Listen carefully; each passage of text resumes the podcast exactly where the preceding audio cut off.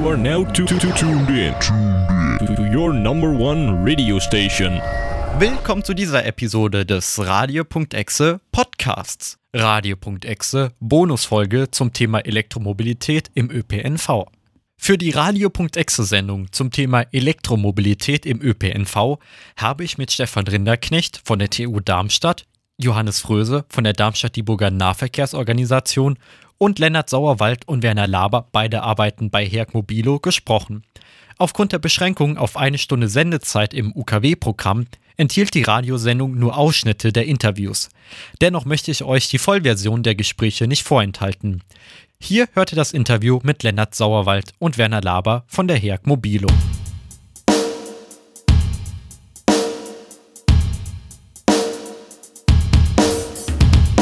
Das Thema der heutigen Radio.exe-Sendung ist Elektromobilität im ÖPNV. Und passend dazu habe ich zwei Personen, die mir zu meinen Fragen rund um E-Mobilität im ÖPNV definitiv Rede und Antwort stehen können. Das sind Lennart Sauerwald und Werner Laber. Hallo. Hallo. Hallo. Und damit die Hörerinnen und Hörer auch zu den Namen eine Stimme haben, stellen Sie sich doch mal kurz vor, was machen Sie? Und dann wird vielleicht auch klar, weswegen ich Sie genau dann hier in die Sendung eingeladen habe. Ja, mein Name ist Lennart Sauerwald.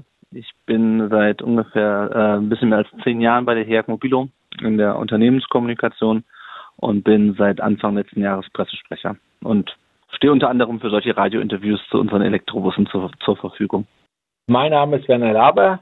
Ich bin äh, bei der HEAG Mobilo Leiter Bustechnik und Fuhrpark, beschäftige mich schon seit mindestens 25 Jahren mit dieselelektrischen bzw. elektrischen Antrieben im Linienbus.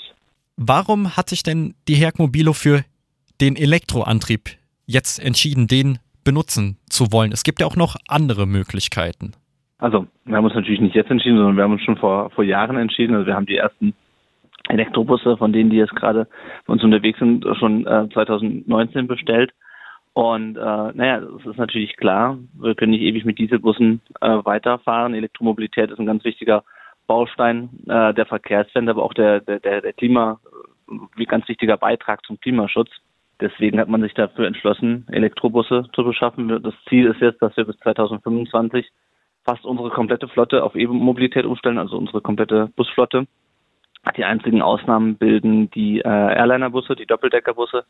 Werner, korrigiere mich, wenn ich was Falsches sage, aber weil es für äh, Doppeldeckerbusse momentan noch keine marktreifen ähm, E-Lösungen, also keine Elektrobusse, die äh, Doppeldecker sind und schon die Marktreife haben, dass die so zuverlässig äh, fahren, wie das unsere Dieselbusse momentan noch zwischen auf dem Airliner zwischen dem der Darmstädter Innenstadt und dem, dem Frankfurter Flughafen fahren. Und warum jetzt genau der Elektroantrieb? Es gibt ja auch Verkehrsunternehmen wie zum Beispiel in Wiesbaden, die haben ja auch dem Wasserstoffantrieb eine Chance gegeben. Habt ihr das auch gemacht oder war direkt äh, fix wenn wir die Antriebsart wechseln, dann wird es der Elektroantrieb sein. Naja, dann muss man erstmal äh, definieren, was ein Elektroantrieb ist.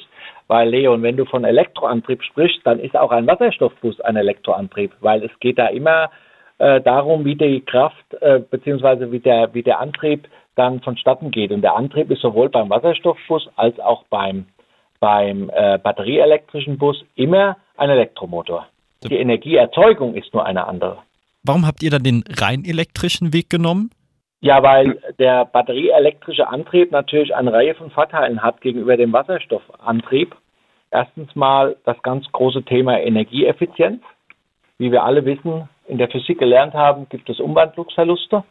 Und wenn ich, wovon wir natürlich ausgehen, äh, Wasserstoff regenerativ erzeugt wird, nur dann kann ich es mit einem batterieelektrischen Fahrzeug vergleichen, das auch mit mit regenerativer Energie und mit regenerativem Strom betrieben wird, so wie bei uns, dann muss ich auch regenerativ erzeugten Wasserstoff einsetzen. Und dann habe ich natürlich eine Wirkungsgradkette, die viel schlechter ist als der batterieelektrische Antrieb.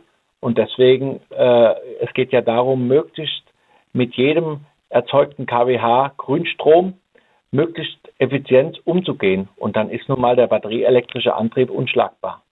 Mhm. Außer durch die Straßenbahn, die natürlich dann noch nicht mal eine Batterie hat, sondern die Energie direkt aus dem Netz nimmt. Aus dem Netz, ja. Auf die Straßenbahn möchte ich auch noch äh, später eingehen. Ihr habt äh, dann zu Anfang schon erwähnt, bis 2025 sollen die konzerneigenen Busse, ich habe gelesen, das sollen über 80 Fahrzeuge sein, dann rein elektrisch unterwegs sein, mit Ausnahme des Airliners. Ist dieser Plan denn noch einzuhalten?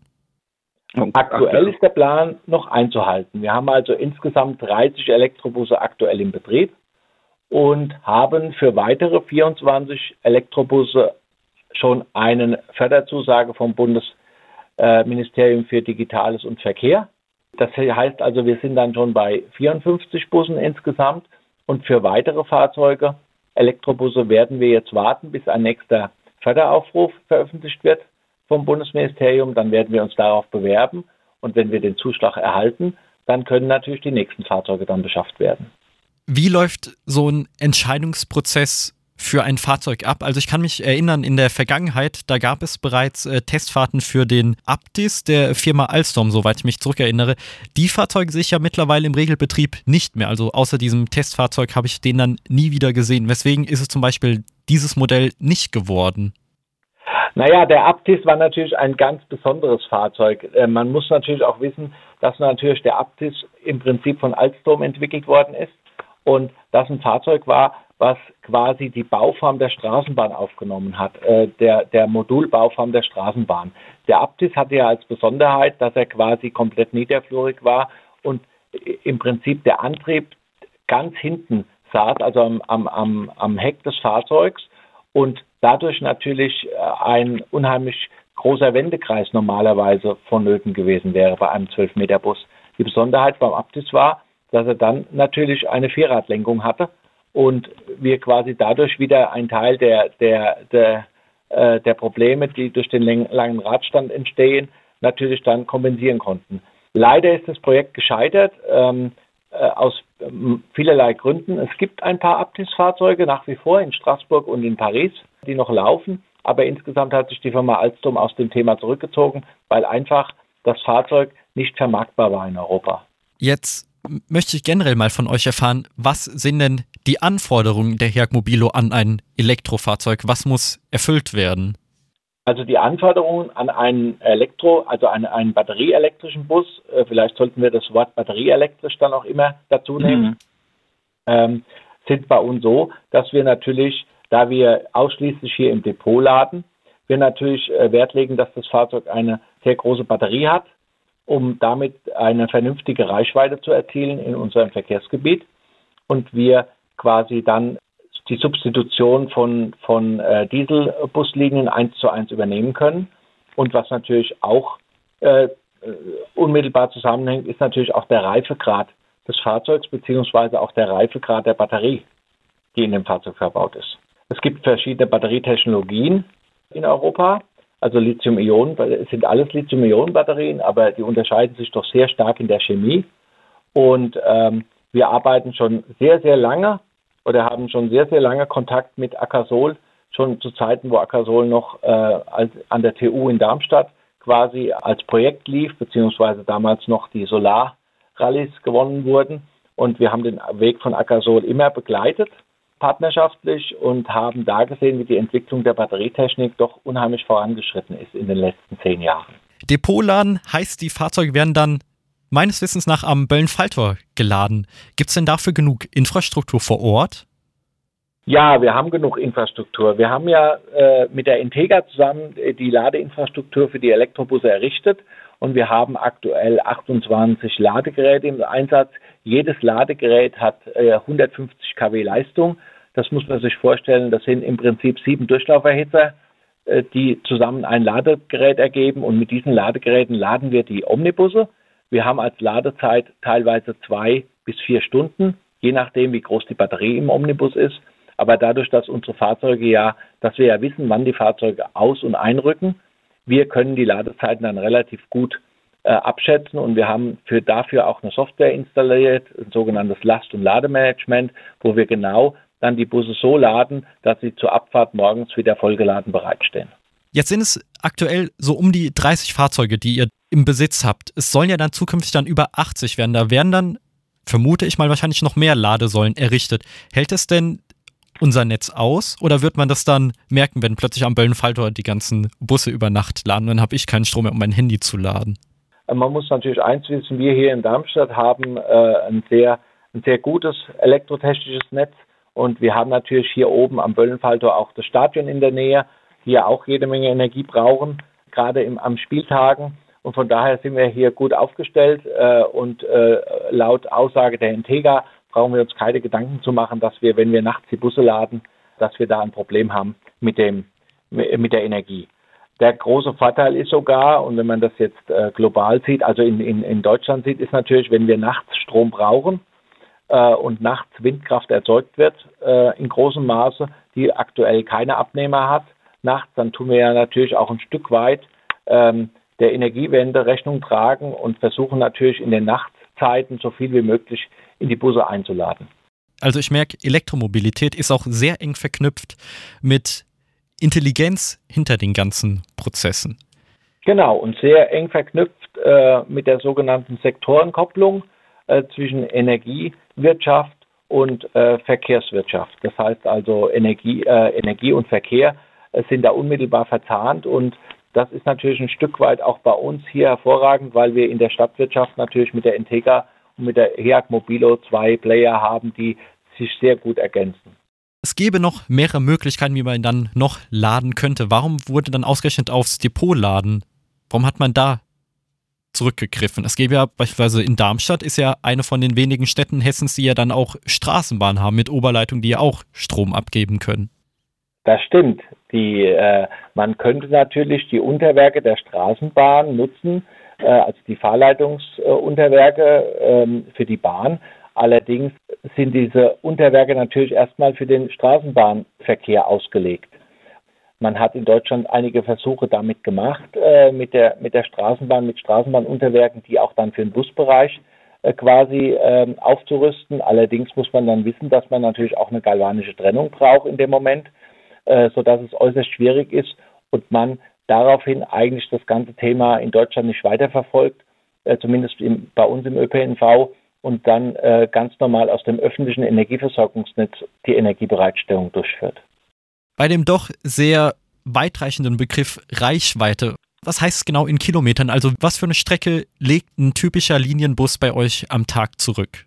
Also bei uns ähm, äh, sind die Linienumläufe oder die Omnibusumläufe, die gehen los bei 30 Kilometern am Tag, wo der Bus nur morgens in der Spitze quasi erstmal äh, die Schülerbeförderung vielleicht übernimmt, um und dann anschließend ins Depot zu fahren, mittags wieder auszufahren, wenn wieder äh, die Mittagsspitze ist mit der Schülerbeförderung und dann vielleicht abends auch nochmal rausfährt.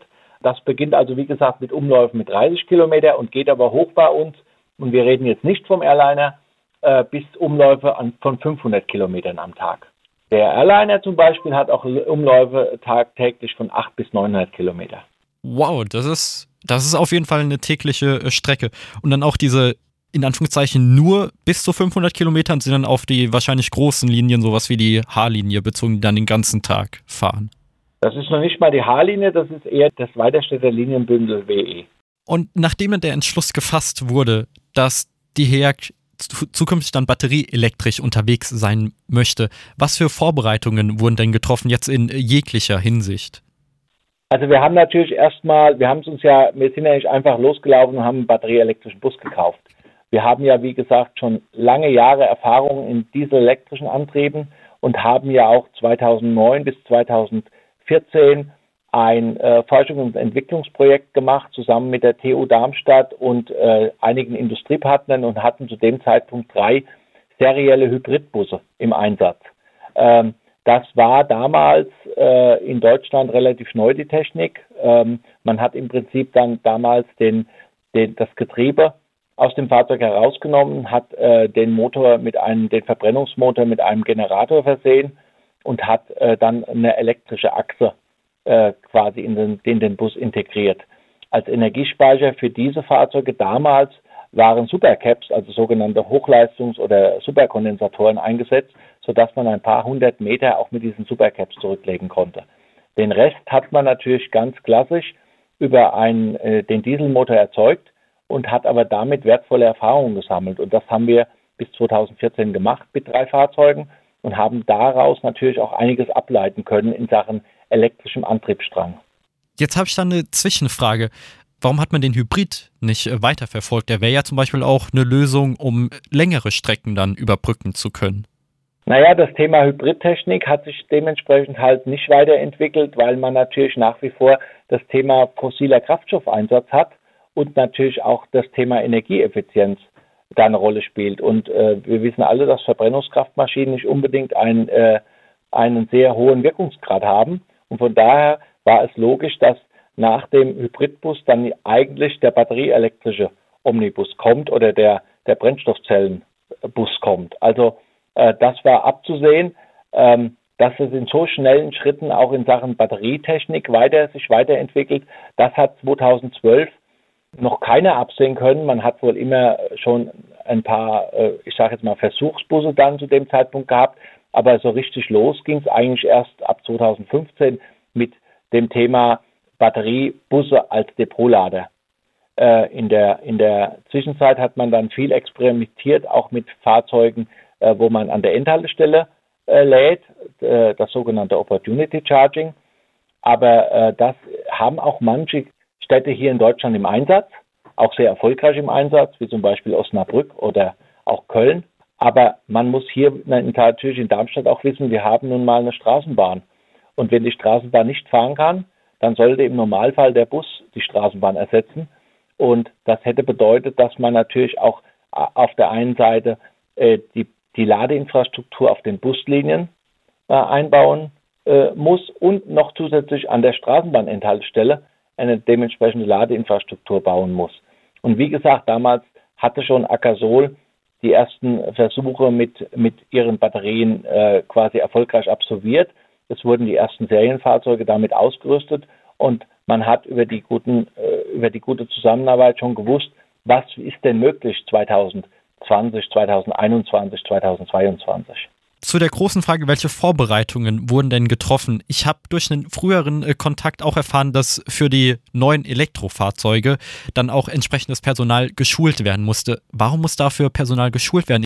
Weil wir in Deutschland nun mal auch äh, das Thema Arbeitsschutz haben und äh, es darum geht, dass die, die Fachkraft im Fahrbetrieb auch eine elektrotechnisch unterwiesene Person sein muss. Eine sogenannte äh, FK EUP. Das heißt also, man muss im Prinzip dem Fahrer sagen, hör zu, überall hier, wo die orangen Leitungen in dem Bus sind, da bitte die Finger weglassen, auf Deutsch gesagt. Und das Zweite ist, ähm, man muss dem Fahrer auch den Elektrobus vom der Fahrweise nahebringen. Unsere Elektrobusse segeln. Dieser Begriff segeln kommt daher, dass bei uns quasi der Bus nicht äh, in dem Moment, wenn man von dem, von dem Fahrpedal geht, nicht rekuperiert automatisch, sondern äh, im Prinzip segelt der Bus erstmal, also ohne Widerstand quasi fährt der Bus quasi weiter. Und auch das muss man schulen und erlernen, um eine energieeffiziente Fahrweise quasi dann äh, daraus abzuleiten. Und das wird natürlich auch in dem Moment bei einer Schulung vermittelt. Also es geht nicht nur darum, äh, die, die, ich sage mal, die Anforderungen in Sachen Arbeitssicherheit äh, äh, der, der Berufsgenossenschaften zu erfüllen, sondern auch das Thema, wie fahre ich denn mit dem Elektrobus anders wie mit dem Dieselbus? Oder warum? Wie einfach oder wie schwer hat das funktioniert? Sind solche E-Busse relativ pflegeleicht? Also ich sage mal, das hat relativ einfach funktioniert. Wir hatten am Anfang natürlich auch im Fahrpersonal, äh, ich sage jetzt mal, ein paar kritische Stimmen. Ach, wie kann man denn mit dem Batteriebus dann fahren und was passiert, wenn er liegen bleibt? Und äh, äh, bin ich denn da sicher überhaupt oder bekomme ich da vielleicht irgendwo einen Stromschlag oder sonstiges. Äh, das hat man relativ schnell ausgeräumt, weil man natürlich durch dieses Erfahren, und das geht ja allen Personen so, die das erste Mal ein Elektrofahrzeug fahren. Ähm, wenn man ein Elektrofahrzeug das erste Mal fährt, dann ist man auf einmal überrascht, wie anzugsstark dieses Fahrzeug ist, wie leise, wie komfortabel und das sind natürlich auch alles Attribute, die wir im Omnibus haben. Ich kann mich gut erinnern an die ersten, an die ersten Fahrt, Fahrten mit Fahrgästen, auch bei Versuchsbussen, wo man äh, auf einmal festgestellt hat, im Bus ist es auf einmal mucksmäuschen still. Man hört den, den Fahrgast in der letzten Reihe telefonieren. Äh, das sind auch Erfahrungen, die auch durchaus die Fahrgäste uns dann äh, rückgespiegelt haben und gesagt haben, Mensch, das ist ja so leise da drin, das ist ja ein ganz tolles Fahrgefühl in dem Moment oder Fahrerlebnis. Ist das äh, schon mal bei euch passiert, dass ein Elektrobus stehen geblieben ist? Das ist am Anfang schon mal passiert, ja. Das äh, ist schon mal passiert, aber das ist mittlerweile äh, kein Thema mehr, weil wir dementsprechende Sicherheitseinrichtungen haben, dass im Prinzip der Bus, äh, falls er mal, äh, falls mal ein Defekt an dem Fahrzeug ist oder der, der Bus irgendwo äh, vielleicht äh, der Fahrer nicht auf die oder eventuell eine andere Umleitung fahren muss oder sonstiges, dann wird rechtzeitig das Fahrzeug dementsprechend ausgewechselt. So wie ich die Antwort dann aber verstanden habe, dann kann wenig der Elektrobus direkt was, sondern dann hat es mehr äußere Faktoren, die genauso einem äh, Dieselbus hätten äh, passieren können. Genau, genau. Auch beim Dieselbus oder beim, beim, beim normalen Kraftfahrzeug ist es ja so, wenn man auf die Tankdaten nicht achtet, dann bleibt man stehen. Was für Erfahrungen habt ihr gemacht? Wie sehr beeinflussen zum Beispiel extreme Außentemperaturen jetzt in beide Richtungen, sei es extrem kalt oder extrem warm, die, die Reichweite und gerade auch dann in kälteren, an kälteren Tagen, wenn zum Beispiel die Heizung angemacht wird, beeinflusst sowas auch drastisch die Reichweite? Äh, das beeinflusst natürlich die Reichweite auch. Ähm, sowohl heiße Tage als auch kalte Tage. Natürlich ist die, die absolute Wohlfühltemperatur des Elektrobuses, sagen wir mal, in dem Bereich 10 bis 25 Grad. Ähm, aber der Elektrobus hat sich ja nicht nur vom Elektroantrieb her weiterentwickelt, sondern auch das ganze Thema Klimatisierung und Heizung hat sich weiterentwickelt. Früher hatten wir bei den Fahrzeugen eine Klimatisierung mit, äh, mit R134a als Kältemittel. Das ist im Prinzip das Kältemittel, was auch äh, im Prinzip äh, die Umwelt schädigt. Mittlerweile fahren wir bei den Elektrobussen CO2 als Kältemittel, was im Prinzip äh, keine umweltschädliche Wirkung hat. Der Vorteil an der, an der CO2-Klimatisierung äh, ist natürlich, dass man darüber dann auch äh, ein, breiteres Temperaturspektrum hat und diese Klimatisierung oder diese, diese Aggregate als Wärmepumpe ähm, quasi ausgeführt sind. Das heißt, diese Aggregate können jetzt kühlen und auch heizen. Ähm, es ist beides möglich. Und darüber hat man natürlich einen erhöhten Effizienzgewinn und kann natürlich dann entsprechend dann auch die Reichweite ähm, realisieren, die man, die man in den Umläufen quasi abgebildet hat. Gibt es denn noch Punkte, in denen der batteriebetriebene Bus den klassischen Dieselbussen noch unterlegen ist? Natürlich ist er immer noch in der Reichweite unterlegen weil natürlich mit einem Dieselbus ich vielleicht eine Kilometerleistung habe von 600, 700 Kilometer am Tag beim klassischen Linienbus, äh, Stadtlinienbus. Äh, da kommt ein Elektrobus natürlich aktuell nicht hin. Aber auf der anderen Seite habe ich eigentlich gar keine Umläufe für 600, 700 Kilometer.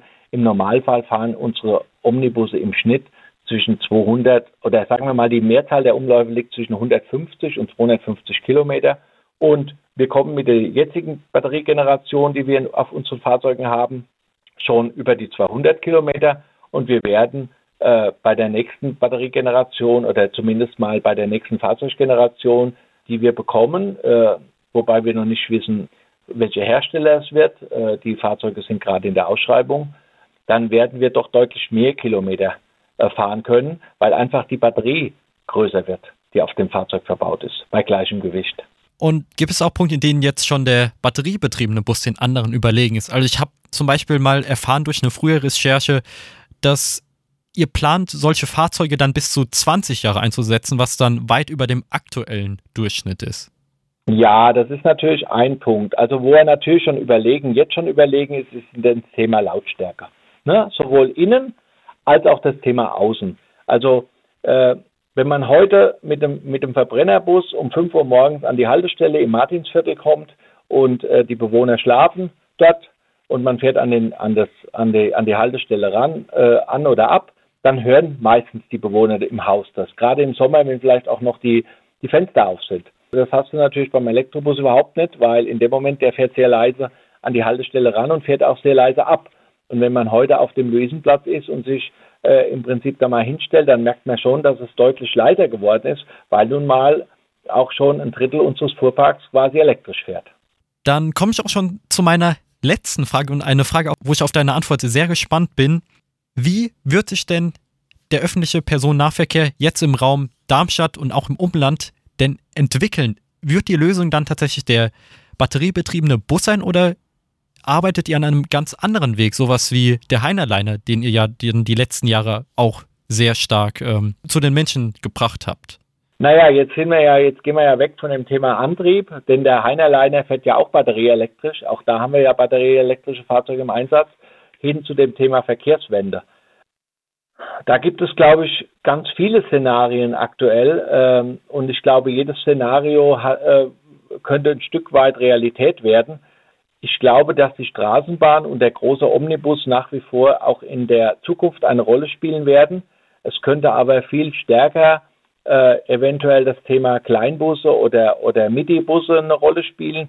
Spätestens dann, wenn natürlich das Thema autonomes Fahren äh, kommt, dann oder automatisiertes Fahren kommt, dann wird natürlich es nochmal ganz neu gedacht, das ganze Thema. Aber ich glaube schon, dass äh, wir in den nächsten Jahren, äh, gerade bis zu dem Zeithorizont 2030, wir erleben werden, dass der ÖPNV in Deutschland, der Bus-ÖPNV in Deutschland elektrisch wird.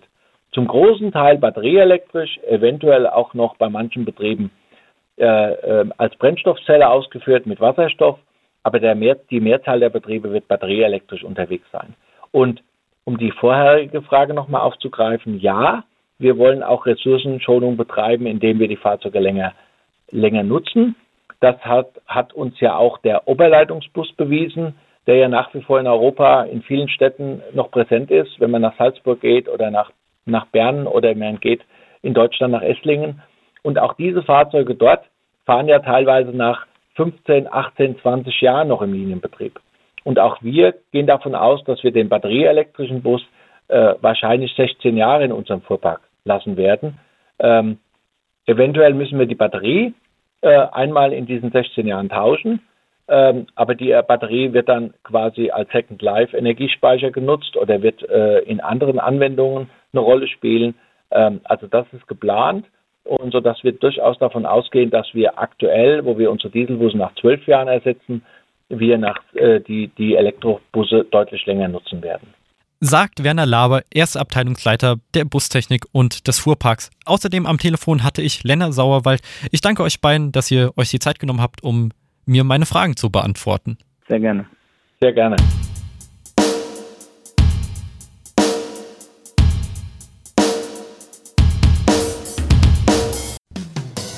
Das war ja auch wieder der Radio.exe Podcast. Wir verabschieden uns von den Mikrofonen.